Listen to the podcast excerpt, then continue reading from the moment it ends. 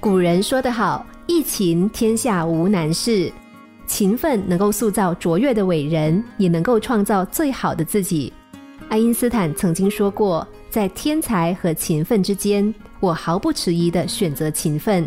它几乎是世界上一切成就的催化剂。”大凡有作为的人，无一不与勤奋有着深厚的缘分。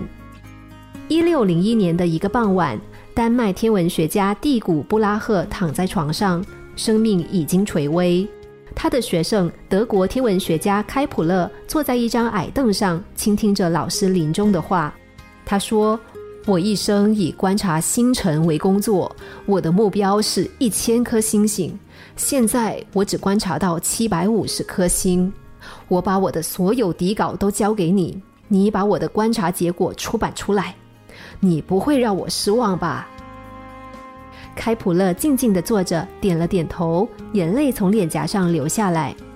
为了不辜负老师的嘱托，开普勒开始勤奋工作，但是他的继承引起了布拉赫亲戚们的妒忌。不久，他们合伙把作为遗产的底稿全部收了回去。无情的挫折并没有使开普勒退却，他日夜牢记着老师的托付。我的目标是一千颗星。开普勒开始了枯燥单调的天文工作，每天只睡几个小时，吃住都在望远镜边。七百五十一，七百五十二，七百五十三，二十多年过去了，终于在一六二七年，开普勒实现了老师的遗愿。